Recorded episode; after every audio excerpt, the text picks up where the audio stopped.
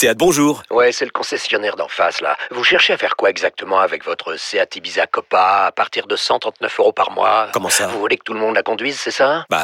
Bah, c'est pas un concours, hein. Profitez-en lors des journées portes ouvertes les 15 et 16 juin. Seat Ibiza Copa TSI 95 chevaux, LLD 37 mois et 30 000 km. Premier loyer de 1500 euros après déduction de la remise conseillée de 5500 euros et si accord par Volkswagen Bank. Offre à particulier dans le réseau participant jusqu'au 16 juin 2024. Conditions sur seat.fr. Au quotidien, prenez les transports en commun. Vous écoutez RMC. Euh, Timothée Aymon est encore avec nous en direct de Yaoundé euh, au Cameroun. Timothée, il y avait déjà une, une autre polémique avant celle-ci.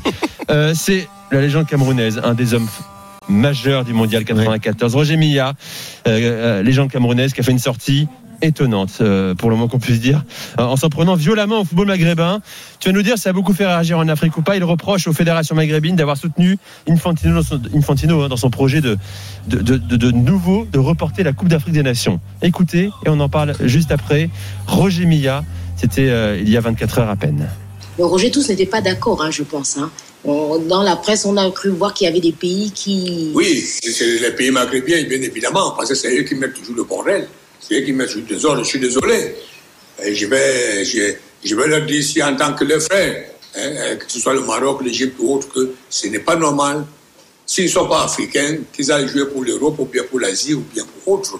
Mais qu'ils ne viennent pas mettre de bordel dans le- le continent africain.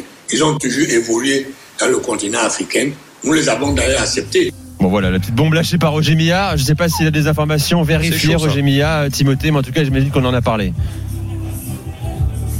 Évidemment qu'on en a parlé, euh, ça a été un sujet qui a beaucoup euh, créé controverse ici, euh, notamment au Cameroun, parce qu'en plus Roger Milla est un des ambassadeurs de cette Coupe d'Afrique des Nations.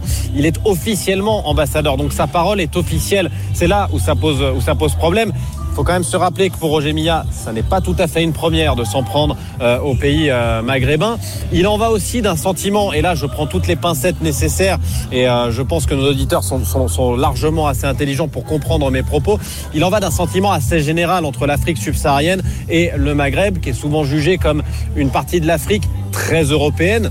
Euh, et il y a parfois un sentiment de, de scission euh, qui n'est pas exacerbé. Euh, encore une fois, il y a, un, un mot qui est très fort dans le, dans le vocabulaire de l'Afrique de l'Ouest, c'est ce sont des pays frères. Effectivement, les pays d'Afrique sont des pays frères. Que vous soyez tunisien, algérien, kényan, vous êtes un pays frère.